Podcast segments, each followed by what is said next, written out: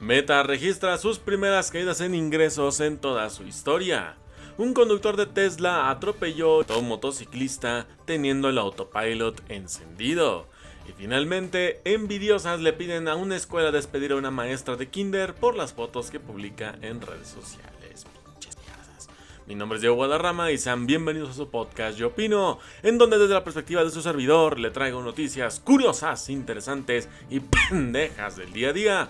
Así que pónganse cómodos y disfruten porque aquí comenzamos.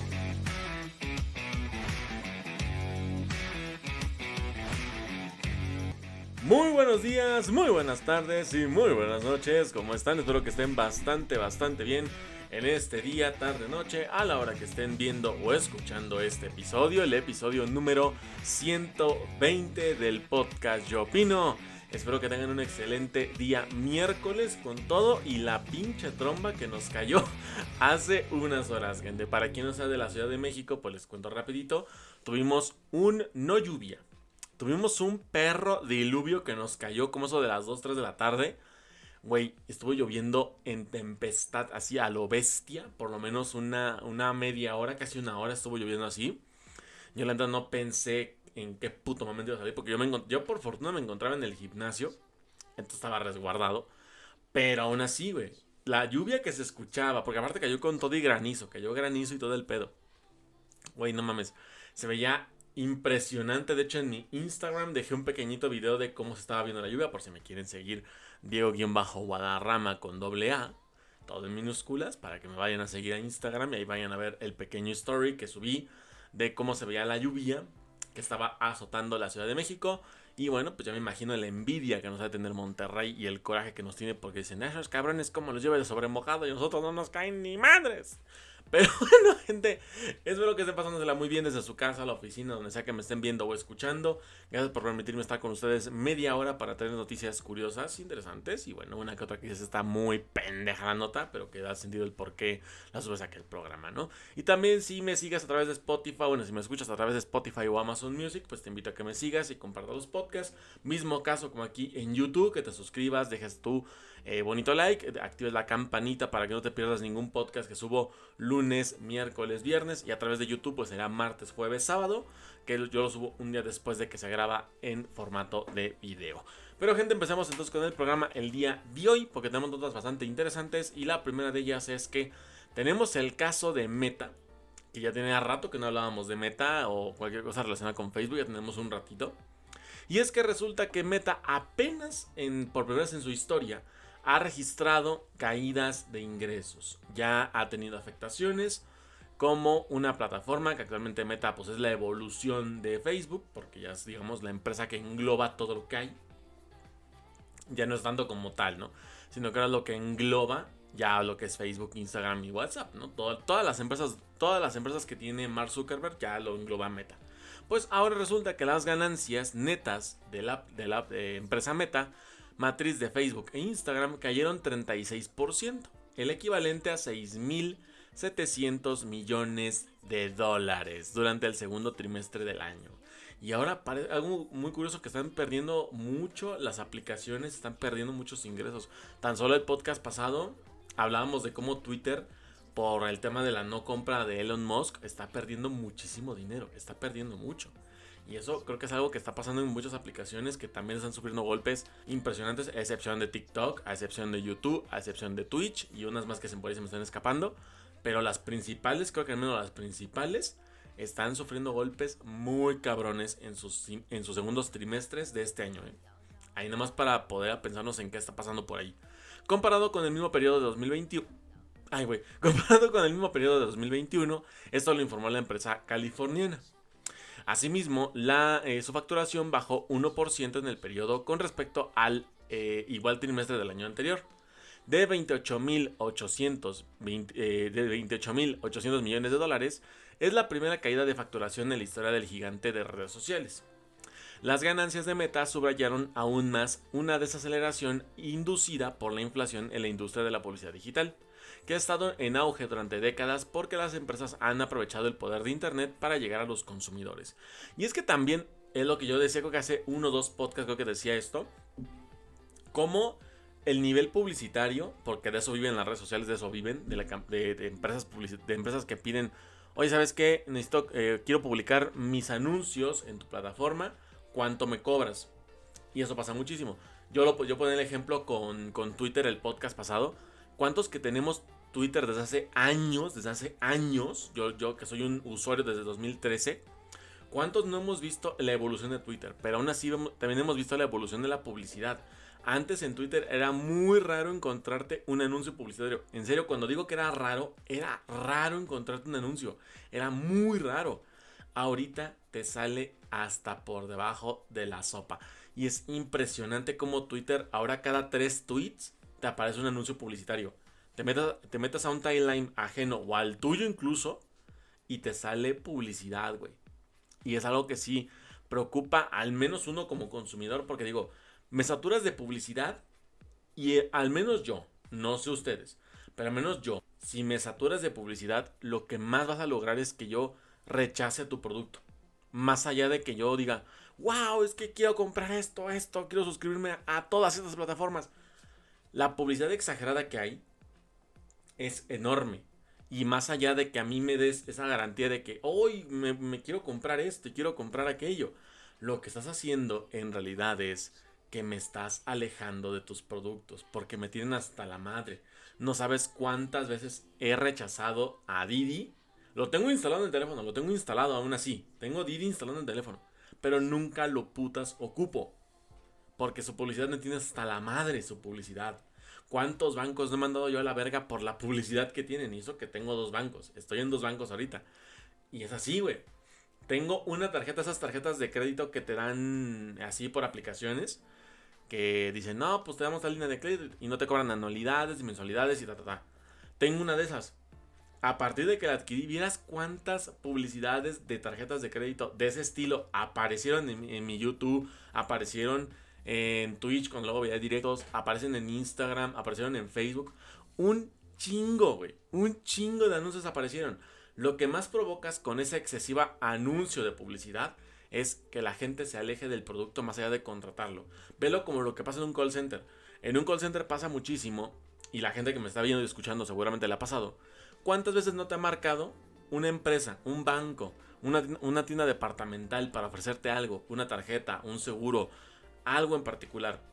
¿Cuántas veces no tartaste de que te marcaron 4 o 5 veces en el día? O te marcaron 4 o 5 veces en la semana. ¿Cuántas veces no tartaste? Inclusive no te pasa que ya escuchas de que, hola, somos de tal banco, somos de tal tienda y en chinga les cuelgas. Porque ya te tienen hasta la madre. Y es la insistencia de la publicidad que existe. Entonces, esto para mí creo que es una forma en la que se sobreinsiste. Al final de cuentas termina siendo, al menos de lo que se podría pensar beneficioso, en realidad perjudica un chingo. Porque a uno como cliente lo saturas y lo hartas. Y uno como empresa genera menos ventas. Entonces para mí creo que es una forma en la que... Puedes decir, si te preguntas un por qué, ahí tienes la idea. Pero bueno, continuando con la nota, y creo que me desvió un chingo, no sé por qué. Pero bueno, continuando con la nota, Meta ha estado trabajando en... estado. Meta ha estado tratando de defenderse de una serie de retos para su negocio, incluida la dura competencia de TikTok y Amazon en anuncios, que bueno, ya te imaginas. El golpe para los ingresos de los cambios de privacidad del sistema operativo móvil iOS de Apple, por ejemplo, otro de los que también está siendo afectado. De acuerdo con Mark Zuckerberg, el CEO de Meta comentó lo siguiente. Estamos poniendo más energía y enfoque en las prioridades clave de nuestra empresa, que desbloquean oportunidades a corto y largo plazo para Meta y las personas y empresas que utilizan nuestros servicios. Qué bueno. Ya veremos si le funciona o no la táctica. De manera descendente, sigue manteniendo una racha negativa, tanto en ingresos como en, suscriptores, lo que representa pérdidas en valor de sus acciones, sosteniendo un análisis de la multinacional del servicio financiero eToro. Y es que también pasa. O sea, Facebook ha tenido muchas pérdidas por usuarios porque al menos yo lo veo así y mucha gente lo ve así. Facebook ya es como la aplicación para los viejos. O sea, si tienes más de 30, 40, está bien que tengas Facebook. Pero si tienes menos de 30, está, se ve raro que tengas Facebook. Es raro que lo tengas. Yo tengo Facebook porque tengo una página, Somos Buyer, que por cierto vayan a, seguir, a seguirme Somos Buyer, ahí estamos en Facebook, Twitter e Instagram. Eh, ahí este, pues porque es la, es la aplicación eh, que tiene más gente, o sea, que donde hay más audiencia. Pero si yo tuviera esa audiencia que tengo en, la página de Facebook, la tuviera en Instagram o la tuviera en Twitter, yo no tendría Facebook para absolutamente nada. Para nada lo tendría. Al menos para mí no será relevante tenerlo. Pero nada más por ese, simple detalle todavía lo conservo. Pero sí, ya usuarios como tal que digas, ay, me mama Facebook, ya son muy poquitos. Ya son muy poquitos que siguen recomendando Facebook como red social. Ya son muy poquitos. Por eso también se entiende el por qué su caída tan cabrona de suscriptores. Y bueno, más que nada de usuarios, porque no, no pagas por estar en Facebook, no pagas ni madres. Pero son usuarios los que están ahí. Entonces, se entiende el por qué el declive tan grande, que ya lleva años con ese pedo. Eh, de acuerdo con George Hilbert, eh, analista de mercados de eToro, comentó lo siguiente. Las acciones han caído 50% en lo que va del año y su crecimiento continúa disminuyendo. los últimos resultados trimestrales no cumplieron con las expectativas y son una señal de las dificultades de Meta en el 2022. Y esto hablamos de solamente 2022. A ver qué pasa el año que viene. En comentarios, el analista refiere que el crecimiento de los ingresos en términos anuales fue negativo en un aumento en que las empresas se vuelven más prudentes y reducen las inversiones en publicidad en la medida en que aumentan los temores de recesión, que es de que no pegue la publicidad o, que de que la campaña es un fracaso, a lo que se refiere. Además, las reglas de privacidad de Apple hacen que los anuncios en Facebook e Instagram sean menos efectivos y también son menos atractivos. la nueva publicidad que están sacando Facebook e Instagram es muy mala. Pero bueno, a partir del 1 de noviembre, el actual director financiero David Werner, no sé si diga así, Werner, algo así se puede decir, asumirá un nuevo cargo como primer director de estrategia de Meta, donde supervisará la estrategia y el desarrollo corporativo de la empresa. Eh, Susan Lee, actual vicepresidenta de finanzas de Meta, será promovida y se desempeñará como directora de finanzas de Meta, eh, añadió la empresa en este informe. Pues bueno, veremos qué es lo que... Pero mientras Meta está sufriendo, Instagram también, porque también hay que recalcar que Instagram metió un filtro tipo TikTok que a nadie le está gustando. A nadie le está gustando. Queremos de regreso el viejo Instagram que a todo mundo nos gustaba, que era un lugar bonito, un bello cúmene. Porque sí, si me vas a sacar un TikTok de meta, ya te digo yo que no va a funcionar. Ya te digo yo que nadie se va a seguir metiendo a Instagram porque Instagram era el de las fotitos y videos chiquitos pero donde las fotos eran lo que era realmente lo relevante. Los reels sí son una buena, forma efectiva, pero no es la solución para mejorar Instagram, porque Instagram de por sí venía a la alza. Viene creciendo Instagram bien cabrón y luego le metes este, esta pared de, vibranio, porque ni siquiera es de concreto, de vibranio. Pues cómo vamos a atravesar ese filtro. Entonces, para mí creo que es una mala idea, pero no sé ustedes. No sé, gente, déjame saber en comentarios tu opinión con respecto a esto. ¿Qué te parece? ¿Qué opinas? ¿Cómo lo ves? ¿Cómo ves el panorama? Si le sabes a la economía o al tema de las inversiones, de la bolsa, todo este pedo, pues dime cómo ves este panorama y cómo crees que Meta mejorará o empeorará en los próximos meses. Pero de ahí vámonos a la siguiente nota del programa. Y es que tenemos ahora, vámonos de un gigante a otro. Y es que ahora resulta que Tesla se está viendo involucrado en una polémica con uno de sus autos. Y esto precisamente ocurrió en Estados Unidos. Y es que un conductor que manejaba su Tesla atropelló y mató a un motociclista. Dirás tú, pues que tiene que ver con la empresa en particular, ¿no? Y es que estaba el autopilot encendido, el piloto automático. O sea, aquí hablamos de que el sistema que en teoría debería evitar este tipo de accidentes, mató a un motociclista. Aquí es donde se pone lo turbio. La Administración Nacional de Seguridad del Tráfico en Carreteras de Estados Unidos, ANHTSA por sus siglas en inglés, eh, confirmó que ya abrió una investigación especial sobre el, incidente en el que un Tesla Modelo 3 mató a un motociclista en Utah. Eh, todo ocurrió el domingo 24 de julio cuando el Tesla Modelo 3 2020 con el autopilot encendido eh, embistió por detrás a un motociclista, Harley Davidson, lo que ocasionó que el motociclista de 34 años fuera arrojado al suelo y él sufrió heridas mortales y después falleció en el lugar. El incidente ocurrió alrededor de la una de la mañana y de acuerdo con el conductor de Tesla, quien permaneció en el lugar, el autopilot no detectó al motociclista. Esto sí es preocupante porque recordemos cómo nos daba con esa pinche seguridad la em, este Elon, Elon Musk, cómo nos daba con esa seguridad de que no, pues es que mis autos son seguros, son eficientes y su sistema de piloto automático va a ser el mejor de todos los tiempos. Si bien es cierto, es un modelo 2020 Tal vez el autopilot no estaba tan actualizado como hoy. Pero son dos años de diferencia, solo son dos años.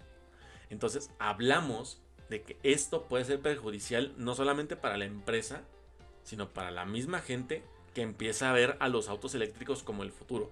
Porque estamos de acuerdo, Tesla fue el primero que innovó con autos eléctricos en, la, en este siglo. En este siglo fue el primero. Entonces, de aquí, todas las empresas de autos que tú me digas se agarraron y dijeron, vamos a empezar a hacer autos eléctricos y muchos que tengan el piloto automático. Ya había carros como por ejemplo los Bentley que ya tenían su piloto automático, porque Bentley es una marca pendejamente cara y que bueno, tiene sentido que ellos tengan como ese privilegio de tenerlo primero antes que todos. Es normal. Es lo mismo como pasara con Lamborghini, como lo que pasara con Ferrari, como lo que pasara con Aston Martin, con Land Roberts, etcétera, etcétera, etcétera. Entonces es lo mismo que ocurre. Por lo que tendría sentido. Pero Tesla, digamos que popularizó esta idea de los coches eléctricos. Entonces lo que necesitaba es como de, ah, mira, a Tesla le está funcionando esta, esta forma, vamos a replicarla. Y empezaron todos los demás. La cosa es que si este sistema automático empieza a fallar en una empresa dedicada y especializada en este tipo de cosas, como lo es Tesla, lo que puede pasar en autos que no están especializados en este tema del sistema automático de los autos. Entonces, lo que ya da miedo, al menos para mucha gente lo que va a dar miedo, es, güey, ¿qué garantías tengo de que yo tenga mi Tesla o cualquier otro vehículo que se maneja piloto automático? ¿Qué garantías me da de que yo pueda estar tranquilamente en el celular, leyendo el periódico, eh, escuchando la radio, atendiendo, a lo mejor estoy atendiendo a mis hijos en lo que el carro se conduce solo, o simplemente estoy dormido, porque hay gente que dice, ¿sabes qué? Me puedo quedar, yo me puedo dormir, a lo mejor vengo en carretera, yo sé que el coche se va a ir solo 3 kilómetros o 4 en línea recta, no me preocupo por tener que esquivar cosas, pues me duermo esos 4 kilómetros, ¿no? Que me duermo un ratito, descanso un poco y recupero energías. ¿Quién me garantiza que en ese tramo no va a pasar algo que el pincho piloto automático no sepa controlar, güey? Y puede ocasionar solamente, aquí ya pasó un, accidente en el que murió una persona. Pueden ocasionar accidentes que mueran más personas, el mismo conductor, los mismos tripulantes del coche, porque pueden venir más de uno. O sea, son muchas alternativas que vienen con esto. Entonces, aquí digamos que ya entra como que un tema de desconfianza que, bueno, de alguna manera se previene porque el sistema de piloto automático es muy reciente en autos. Es muy reciente en autos. Dirás tú, es que es algo normal. Porque desde los años, desde la Guerra Fría, ya se estaban creando aviones este, no tripulados. O sea, aviones que se controlaban a distancia. De alguna manera, ya la Fuerza Aérea tenía como mucha, tiene mucha experiencia en esta rama. A lo mejor algunos barcos se manejan a piloto automático, pero también tienen a su capitán que se encarga de asegurarse de que todo esté bien. Con el tema de los autos, es muy reciente esto. La tecnología de piloto automático es muy reciente, por lo que es muy propensa a fallas de este calibre. El problema es cuántas veces se va a replicar este tipo de accidentes. ¿Cuánto tiempo, cuánto va a tardar en mejorarse este sistema y en cuánto tiempo va a repararse todo esto? Porque también toma en cuenta que modelos antiguos, como bueno, antiguos, como el modelo 3 2020, pues tienes que actualizar su sistema de piloto automático, tienes que actualizar su sistema operativo. Todo eso lo tienes que actualizar porque al final de cuentas te va a ayudar. Uno como empresa tiene que siempre ver porque el producto que está vendiendo sea 100% efectivo en la gran mayoría de los casos, o al menos 99% efectivo. Entonces, al menos yo digo que por ahí viene como que la primera duda, los primeros cuestionamientos y los primeros temores que va a tener la gente con respecto a estos coches. Para mí es un indicio y es una buena oportunidad de que Tesla diga, ¿sabes qué? Vamos a ponernos pilas porque ya vimos lo que acaba de pasar. No queremos que se replique ni a corto, mediano ni a largo plazo. Queremos que se resuelva este pedo ya, en un chasquido de dedos, así de simple. Veremos qué es lo que pasa, pero por lo mientras es un incidente que pasó. Son muy pocos seguros los que han pasado, pero a final de cuentas esto es algo que sí es como para ponerle mucho más este, el ojito en este tema. Pero bueno, continuando con la nota, lo ocurrido en Utah es solo el último incidente que se agrega a la lista de investigaciones especiales de accidentes, SCI por sus siglas en inglés, de esta, de esta compañía, En la, cual, en la que la agencia recopila datos más allá de los que las autoridades locales y las compañías de seguros pueden recopilar en la, en la escena. Eh, hasta el 26 de julio de, este año, han registrado 48 choques en esta lista, 39 de los cuales están involucrados vehículos de la marca Tesla. 39 de 48. Hay que echarle mucho ojito a este pedo. Hay que echarle mucho, mucho ojo con esto.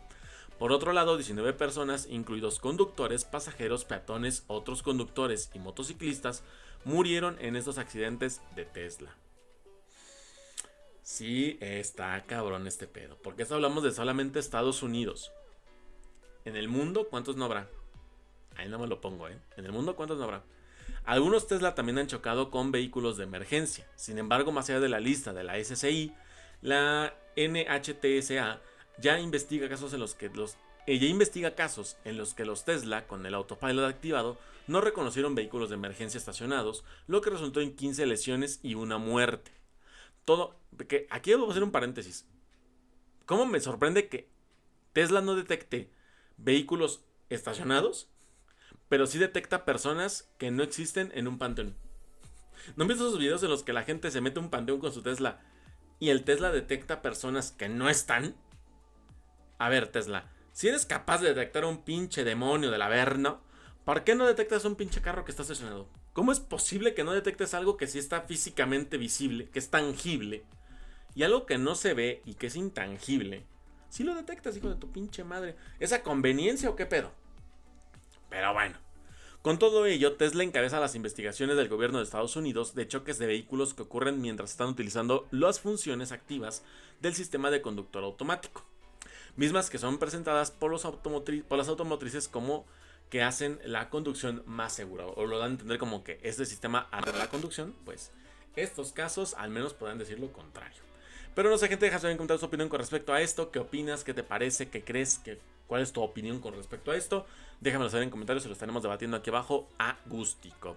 Y finalmente vamos con la última nota del programa, que seguramente si has visto TikTok o redes sociales estás enterado de este pedo.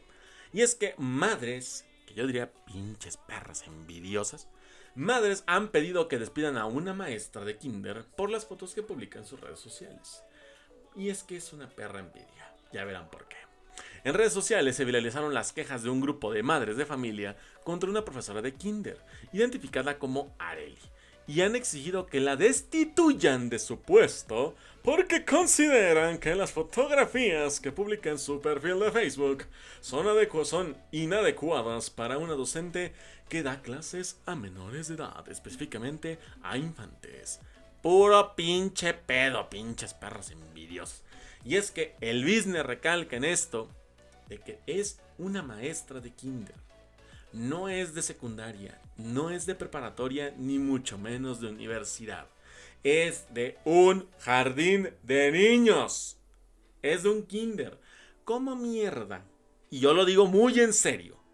¿Cómo mierda afecta que una maestra que está, aparte de que está guapísima, tiene un cuerpazo, tiene un pinche cuerpazo. ¿Cómo va a afectar eso? No es como que el niño diga, ay, no mames, se me acaba de parar el pipí porque vi a la maestra sus fotos de Facebook. Ay, me traumé, necesito ir al psicólogo, por favor. No va a pasar eso. No va a pasar eso. Ningún chamaco se va a traumar. Porque a esa edad no entienden el concepto de la perversión. No entienden el concepto de la lujuria. No lo entienden. Son niños, chingada madre. ¿Cómo carajos afecta? Si me dijeras, es una universidad, es una preparatoria o tal vez una secundaria, bueno, ya como quiera, es un poquito. Ya por lo menos en secundaria eres un poquito más consciente de qué es el concepto de la perversión, de la lujuria, etcétera, etcétera.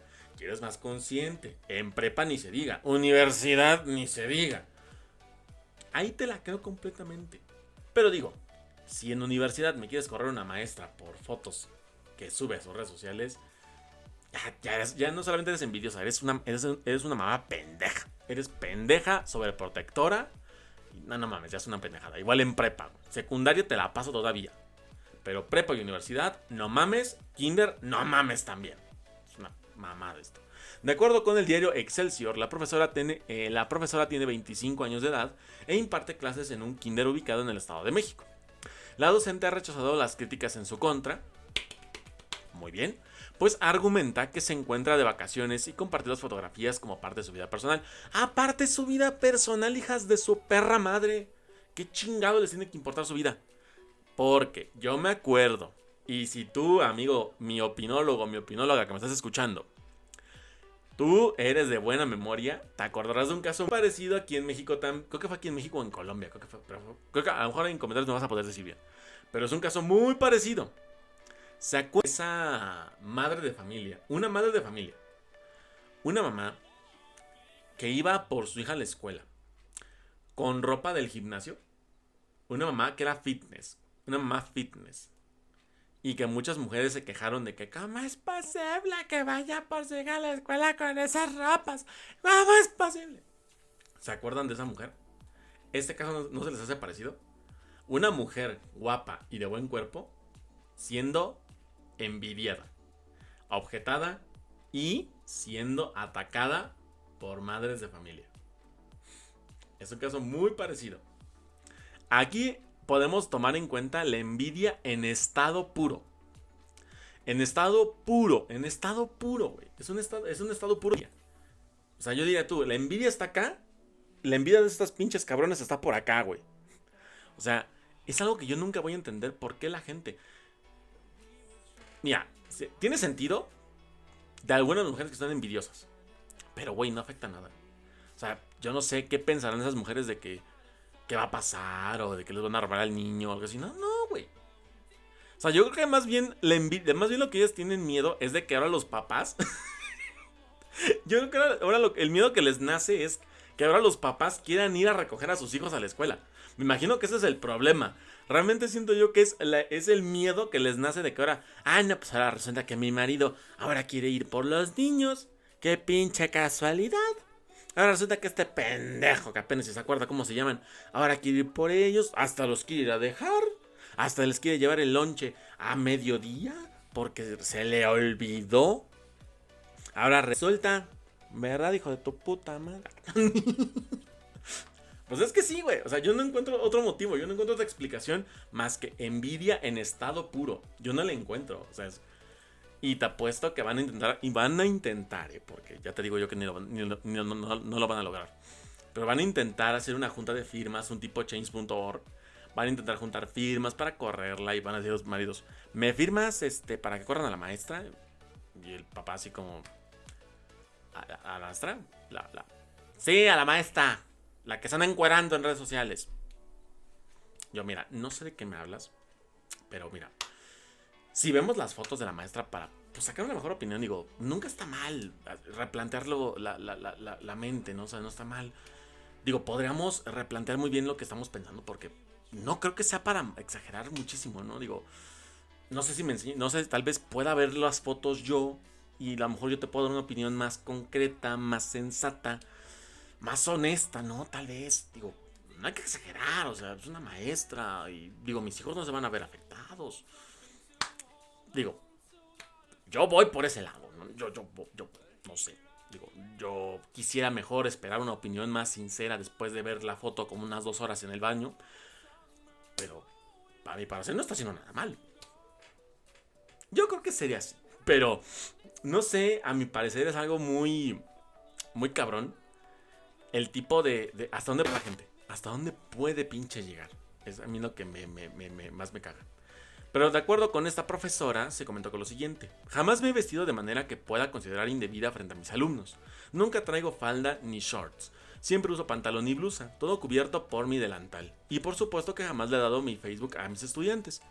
Pues tienen 5 años y ni siquiera deben tener redes sociales. Esto es muy cierto. Esto es muy cierto.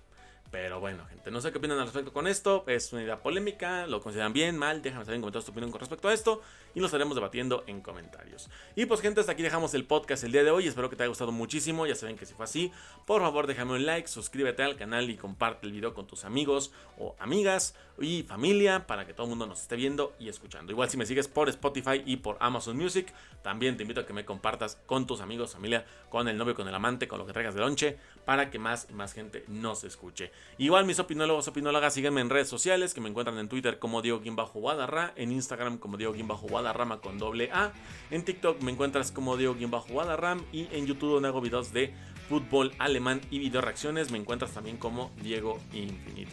Gente, espero que tengan un excelente día miércoles, jueves para los que están viendo este video en YouTube. Que se la pasen súper bien, que lo disfruten en grande y que se la pasen chévere, chévere todo este semana. Les mando un fuerte abrazo. Mi nombre es Diego Guadarrama y nos estaremos viendo y escuchando hasta el próximo podcast. Bye bye.